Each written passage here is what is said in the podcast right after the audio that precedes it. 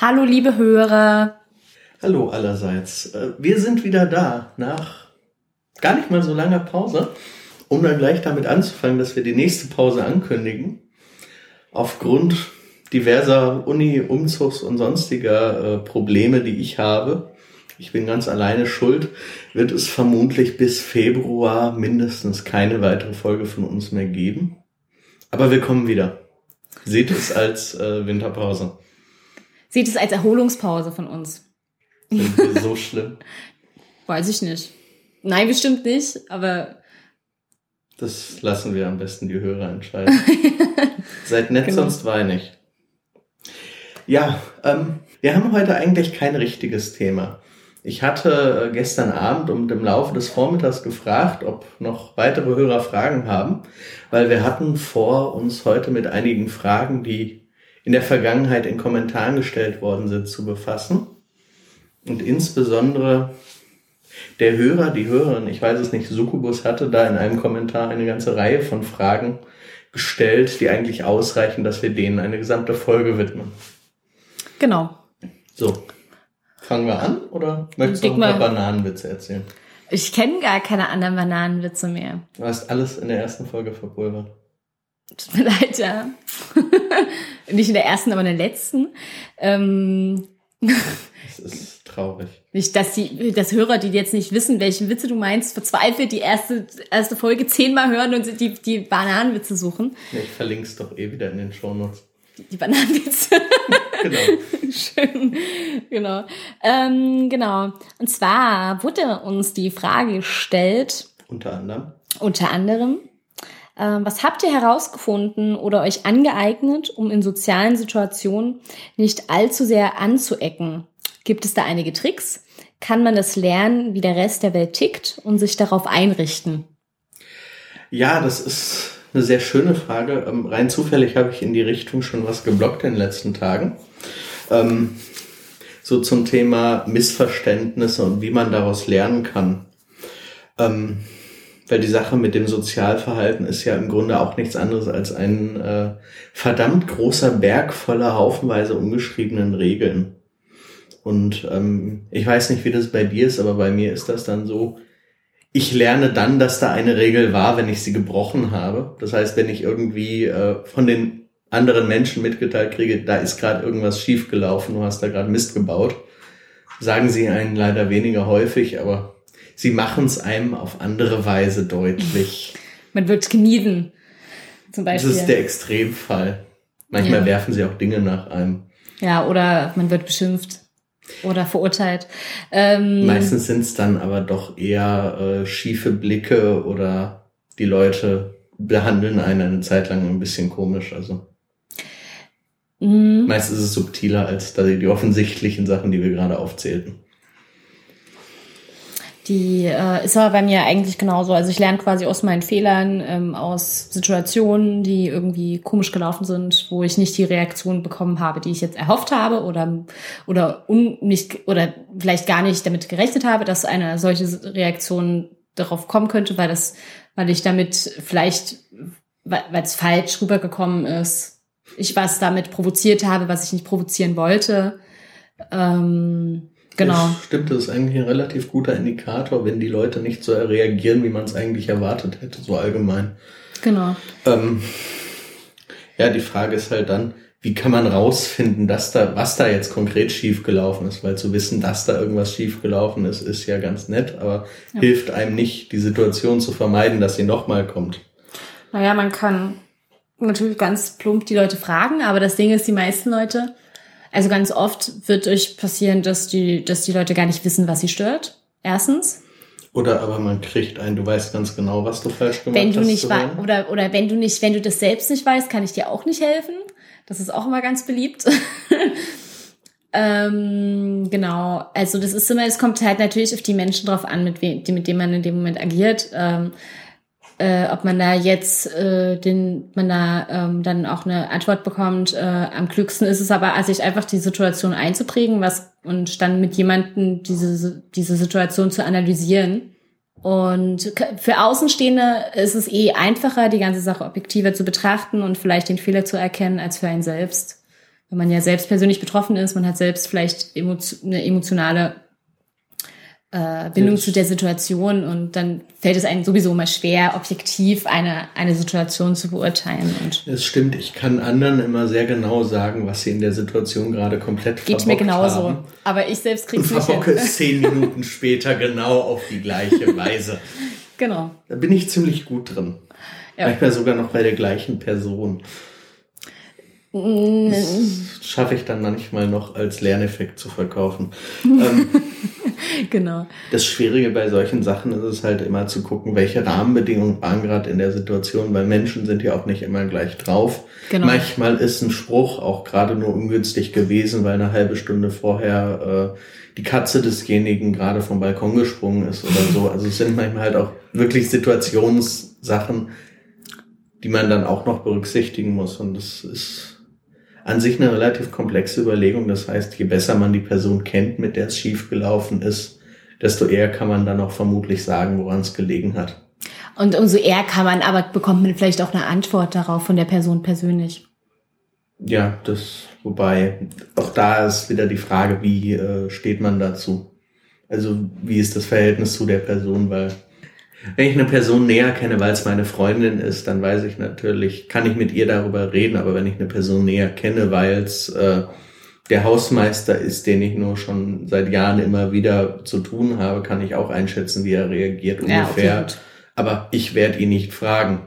Ja, ja. Der wird mich angucken wie Auto. Ich meinte meine. damit natürlich Personen, mit denen man in einem persönlichen Kontakt steht. In einem privaten. Und die man vielleicht auch mag.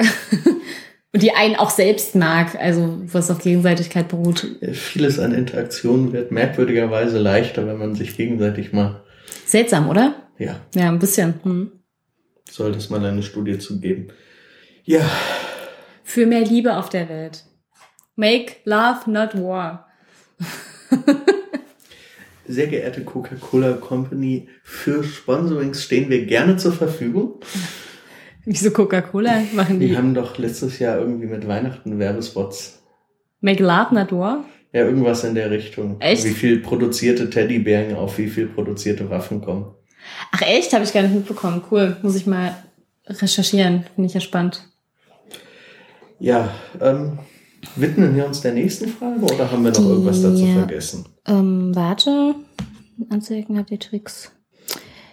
Kann man das, kann man das lernen, äh, wie der Rest der Welt tickt und sich darauf einrichten. Also ähm, ich glaube nicht, dass man lernen kann, wie der Rest der Welt tickt, äh, weil jeder Mensch, wie Hork gerade schon sagte, anders ist. Ähm, Wobei. Man ähm, kann aber, genau, man kann versuchen, einfach gewisse, also wo man weiß, ähm, dass gewisse Dinge oft Risikofaktoren darstellen für zwischenmenschliche Konflikte, einfach meiden. Zumindest am Anfang. Bei Themen kann man das sehr gut. Genau. Also es gibt ja auch irgendwie ähm, so grobe Richtlinien dazu, welche Themen man zum Beispiel bei Smalltalk meidet. Krankheit, Religion etc. Ähm, ich weiß, dass man das nicht macht, ich krieg's trotzdem nicht und ich mach's trotzdem immer wieder, weil das immer so wahnsinnig unangenehm ist für mich, Smalltalk-Situation, dass dann mein Verstand ausschaltet. Also.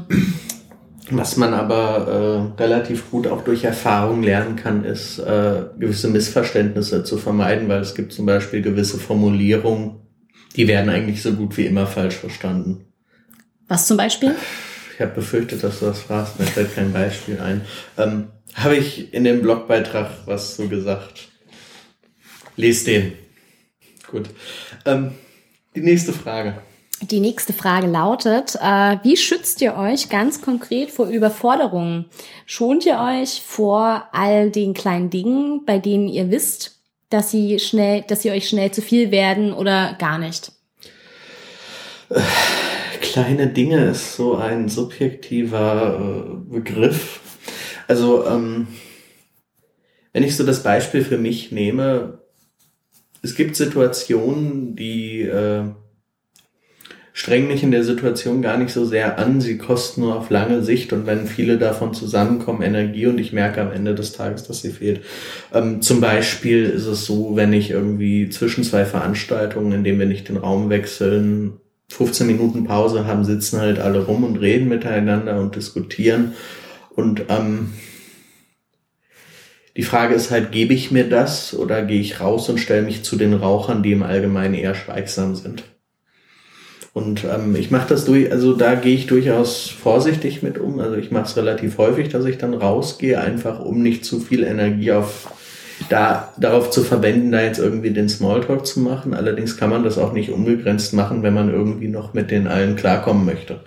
Also bei solchen Sachen ist das äh, immer ein ziemlich großes Abwägen zwischen äh, dem Ruhebedürfnis, was man selbst hat, und den sonstigen Interessen in der Situation. Also irgendwie sozial akzeptiert werden, ohne dass die Leute einen gleich komplett hassen. Also auch da, auch beim sozial akzeptiert werden ist halt die Frage, muss ich, müssen jetzt alle gut mit mir stehen oder reicht es, wenn sie mich soweit tolerieren können? Das ist eine schwierige Frage. Ähm, und auch so drauf zu achten, brauche ich da jetzt wirklich Ruhe oder nicht, äh, klappt auch mal besser und mal schlechter. Also ich habe es auch durchaus, dass ich abends dann zu Hause bin und frage mich, warum bin ich eigentlich so komplett fertig? Stell dann fest, ach ja, er hat heute keine einzige Pause dazwischen gemacht. Ähm, bei mir ist es ein bisschen anders. Also äh, bei mir ist es so, wenn ich ähm, in Situationen bin, die mich massiv oder die mich überfordern, die mich stark stressen, äh, setzt, stellt bei mir sich auch tatsächlich so ein körperliches Unwohlsein ein, ähm, dem ich das ich eigentlich auch nicht wirklich ignorieren kann. Das geht gar nicht. Also weil das so ähm, so über allem steht, äh, dass es eigentlich gar nicht äh, man es nicht ignorieren könnte. Ähm, ich habe da zum Beispiel letztens eine Situation gehabt, wo ich ähm, auf eine Veranstaltung abends gegangen bin und die, ähm, ich, ich bin halt später dazugekommen. Ähm, da waren schon sehr viele Leute da und bin direkt bei Betreten dieser Veranstaltung direkt von zwei relativ un, mir unbekannten Menschen sehr euphorisch umarmt und begrüßt worden. Und ich habe halt komplett nicht damit gerechnet, weil es waren, also erstmal euphorisch äh, so überrascht, äh, überraschend über, umarmt werden, ist schon mal sehr schwierig. Ähm, ja. Und äh, das nächste ist, es, es waren halt Menschen, die ich vorher noch nie umarmt habe, die mir eigentlich, ich kenne diese Menschen nur sehr nur vom Sehen kurz sprechen. Es waren mir keine, keine sehr sonderlich mir bekannten Menschen. Ähm, und äh, war es tatsächlich so, dass mich das so aus dem Konzept geworfen hat, dass ich seit sehr, sehr langer Zeit mal wieder in, kurz vor so einem Overload stand. Also, dass ich tatsächlich innerlich, ich hätte mich am liebsten auf den Boden geworfen, hätte, hätte geschaukelt. Äh, das war mir in dieser Situation leider nicht möglich, weil dann alle wahrscheinlich gedacht hätten, ich habe äh, äh, weiß ich nicht, ich muss eingeliefert werden oder ja, so. Dass der, ich hätte irgendwer einen psychologischen Notdienst alarmiert. Eben, und äh, das wollte ich natürlich vermeiden und hab, ähm, äh, bin dann, also es war an Halloween, auf der anderen Straßenseite hatten sich ähm, paar Leute für, äh, für eine Halloween-Party umgezogen, konnte mich halt das war halt relativ, das war halt ein relativ lange, es waren sicherlich fünf Minuten oder so, was die Leute sich umgezogen haben, mich darauf konzentriert und das hat tatsächlich relativ gut funktioniert. Also ich habe mich dann auf völlig abgelenkt von von meinen eigenen von meinen eigenen ähm, Unwohlsein und habe mich auf diese diese äh, ähm, dieses um Umzugssituation, also dass die Leute halt, die haben sich halt Masken aufgezogen und haben sich irgendwie so ins Gesicht was gemalt und ihre Taschen ein und aus, halt. haben sich ihre Taschen ein und ausgepackt und das war halt relativ spannend anzugucken, dieses das zu sehen und äh, und danach ging es mir tatsächlich besser. Also es hat relativ gut funktioniert, ähm, sich da so äh, abzulenken. Wobei das dann ja im Grunde schon dann ist, äh, wenn es schon schief gelaufen ist. Also dann bist du ja schon überfordert. Genau. Und ähm, genau, das war ja in der Frage, war das nicht auch in der Frage? Ob man, ach nee, das war die nächste. Das war die nächste. Genau, ähm, aber um schützen wirklich kann, kann, kann ich mich nicht davor. Ich kann mich nur schützen, indem ich es einfach komplett meide. Ja, also. Ähm es wird nicht, man kann sich nicht, man kann sich nicht dagegen ähm, immunisieren oder so, äh, wie man es bei einer, bei einer Allergie macht, dass man sich immer wieder der Situation aussetzt und und auch dabei ist und dann immun relativ wird. umstritten. Dass man, das funktioniert nicht. Also ähm, das man, hast du gesagt. Man kann, nee, ich meine beim Ding, mhm. bei uns jetzt man kann sich, wenn man sich darauf, also wenn man genau weiß, dass man sich in nächster Nähe äh, einer Situation stellen muss, die für einen schwierig ist, kann man sich emotional darauf vorbereiten, dann ist es etwas einfacher. Kommt man, man halt besser damit klar, man, weil man im Vorfeld weiß, in was man Genau, man wird nicht enttäuscht zum Beispiel. Also man wird quasi, man weiß, worauf man sich einlässt und muss nicht eventuell mit Enttäuschung darüber, dass etwas passiert ist, was man womit nicht gerechnet hat, noch umgehen müssen oder. Das heißt, hätten die Leute dir eine Woche vorher angekündigt, ach übrigens, wir umarmen dich frenetisch zur Begrüßung. Genau, dann hätte ich äh, wahrscheinlich auch nicht so reagiert. Eventuell wärst du einfach gar nicht hingegangen. Oder ich hätte ihn, äh, ich hätte, ich neige dann dazu, irgendwie so übertrieben stark jemanden einen High Five zu geben oder so und macht dann irgendeinen, weiß ich nicht, und finde das dann, äh, macht dann einen auf super cool. Und alle denken, ich habe einen Dachschaden, aber das ist nicht so schlimm, weil ich bin der Umarmung gegangen. Mich wollen zum Glück relativ selten Menschen umarmen. Ich scheine sehr abschreckend zu wirken. Mich wollen Menschen unfassbar gerne umarmen. Ich weiß auch nicht warum. Die Frage ist, ist das jetzt, sagt das jetzt was Gutes oder was Schlechtes über uns beide jeweils aus? Also ich würde gern drauf verzichten bin da, ich bin nicht der Liebhaber von Umarmung. Zumindest nicht bei fremden Menschen. Bei Leuten, die ich, hatten wir ja schon mal das Thema, bei Leuten, die ich gut kenne, dann geht's aber. Ja, ähm, du hast quasi der Fra nächsten Frage schon äh, vorgegriffen. Äh, genau, und was macht ihr, wenn es doch mal zu viel geworden ist, um möglichst schnell wieder zu funktionieren? Gibt es da Dinge, die die Regeneration beschleunigen könnten? Ähm, also der sicherste Weg, der bei mir wirklich sehr gut und sehr schnell funktioniert, ist halt einfach komplett Ruhe, komplett nichts um einen rum, keine Menschen, dunkler Raum, ohne Licht, äh, ohne Musik, ohne alles und äh, dann Decke über den Kopf und dann wirklich einfach mal nichts tun. Das funktioniert, dann bin ich auch wirklich, wenn es mir mies ging, bin ich nach einer halben Stunde dann eigentlich wieder so weit, äh, regeneriert, dass ich mit dem Rest des Tages klarkomme. Das Problem dabei ist halt, es ist in den meisten Situationen gar nicht so sozial akzeptiert, äh, eine große Decke mit sich rumzutragen und sich bei Bedarf unter der zu verstecken. Irgendwie gucken einen die Leute dann ziemlich irritiert an, wenn man das tut. Ganz davon ab, dass der durchschnittliche Hörsaal auch äh, nicht auf handelsübliche Decken ausgerichtet ist von der Raumnutzung. So eine Daunendecke. So Dementsprechend ist das halt so. Der Weg funktioniert prima, wenn man irgendwie dann zu Hause ist und äh, Ruhe hat. Aber es funktioniert halt nicht ganz so gut, wenn man gerade unterwegs ist. Ähm, für den Alltag habe ich da einen Weg, der für mich klappt, wo ich nicht weiß, ob der für andere klappt. Ähm, ich bin halt äh, relativ auditiv geprägter Mensch und äh, ich nehme dann im Alltag, um mich irgendwie zu beruhigen, äh, Musik und macht dazu die Augen zu. Das klappt allerdings auch nur, äh, wenn ich die Lieder gut kenne. Das heißt, wenn da kein neues Lied drin ist, was ich nicht kenne, was mich jetzt total überrascht, sondern es müssen Lieder sein, wo man mich morgens um drei am zehn aus dem Bett ziehen kann. Äh, und ich kann diese Lieder auswendig aufsagen. Du brauchst quasi eine Routine dann. Ja, richtig. Es ist halt irgendwas Vertrautes, an das mhm. ich mich klammern kann. Ähm, ich habe mir da mittlerweile einfach äh, verschiedene Wiedergabelisten bereitgelegt, die ich dann einfach auf dem iPod, sprich immer dabei habe. Und je nach Überforderungssituation habe ich dann da auch unterschiedliche äh, Wiedergabelisten für gemacht. Ich habe zum Beispiel, ähm, wenn ich lange intensive Gruppenarbeiten habe, habe ich eine sehr Rammstein-lastige Playlist dafür. Interessant. Ähm, oder wenn irgendwie nach komplett überlasteten Vorlesungen habe ich dann meist irgendwelche ruhigeren Instrumentalstücke. Das habe ich einfach über die Zeit ausprobiert und so hat sich das dann irgendwann ergeben. Aber wie gesagt, das ist halt so eine Sache, das klappt vermutlich nicht für jeden, weil ich kenne auch Leute, die sagen, ähm, oh Gott, nee, Geräusche gehen auf keinen Fall. Ich weiß nicht, wie du da tickst. Äh, ist bei mir so. Also wenn ich, es kommt auf die Situation, wie gesagt, die Situation, die ich vorhin geschildert habe, hat interessanterweise funktioniert. Es hat mich selbst überrascht, dass es auch so schnell funktioniert hat, dass ich, dass ich ähm, äh, wieder ruhig war, weil ich wirklich innerlich wahnsinnig unruhig war in dieser Situation. Also ähm, das war, war glaube ich, schon ein Overload, den ich einfach noch nicht zugelassen habe in dem Moment, ähm, wo ich mich so, so stark zusammengerissen habe. Dass, aber normalerweise ist es so, dass ich absolute Ruhe brauche. Ähm, ähm, ähm, ich, also ich kann keine Musik, keine Geräusche dann ertragen. Ich brauche komplette Ruhe.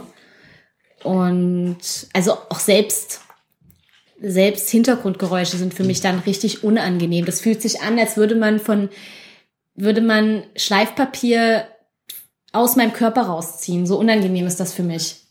Also, und möglichst natürlich auch wenig sehen. Ich kann sehen, das stört mich nicht, äh, aber keine bunten Dinge jetzt. Ich könnte dann gut in einem Park sitzen oder sowas. Also was ganz Ruhiges. Ja, Aufs Meer blicken wäre natürlich schön, aber Berlin ist leider so weit entfernt vom Meer.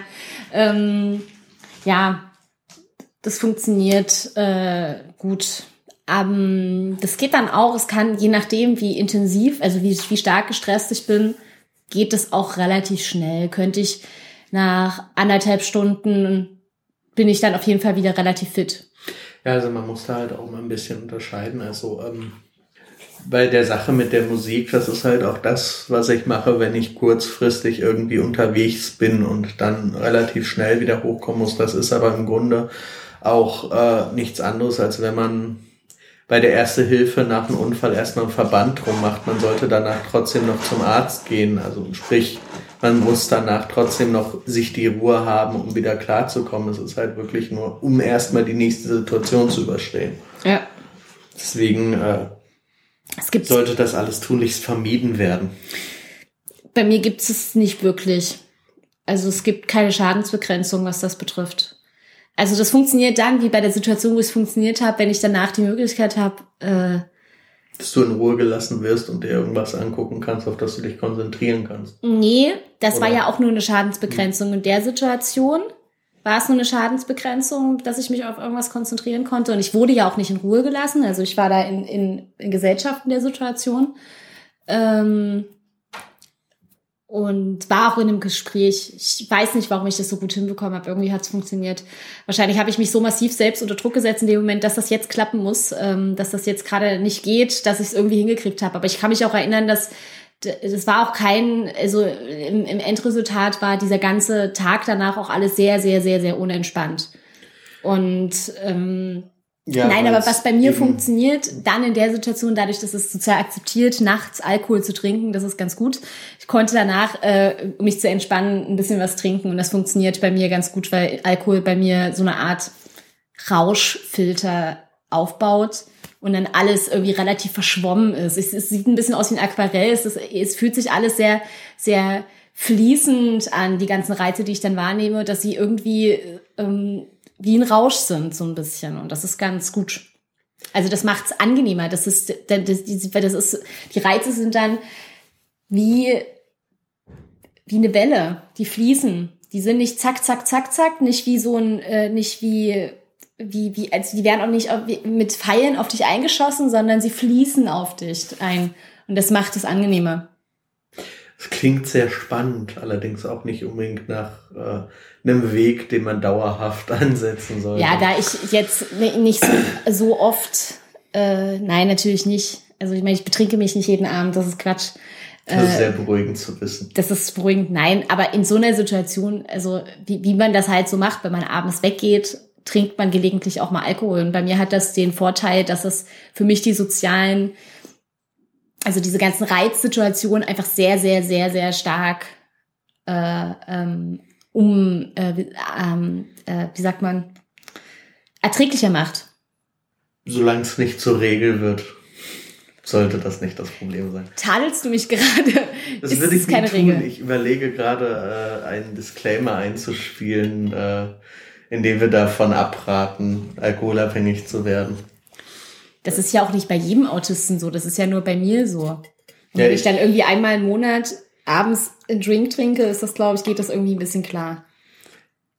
ich sehe auch bei dir gar nicht so Gefahr. Ich sah gerade eher die Gefahr von Missverständnissen. Ach so, nein, Alkohol und Drogen sind schlecht. Nehmt keine Drogen.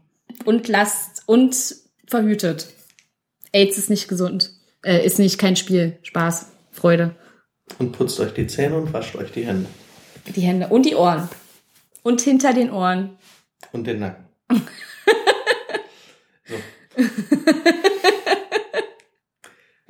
Und mit diesen wundervollen Tipps können wir doch eigentlich die heutige Sendung beschließen. wenn, wir, wenn du jetzt nicht noch irgendwas hast, was wir vergessen haben. Ich wüsste gerade nichts mehr. Hm, mir fällt jetzt spontan auch nichts ein. Dann bedanken wir uns für die Fragen. Wir wünschen euch schöne Feiertage, ein beschauliches Fest. Sagt nee, besinnliches Fest, wie sagt man? Stressfreies Fest. Stressfreies Fest. Sag ich zumindest. Und die meisten sind recht dankbar dafür. Tschüss. Ciao.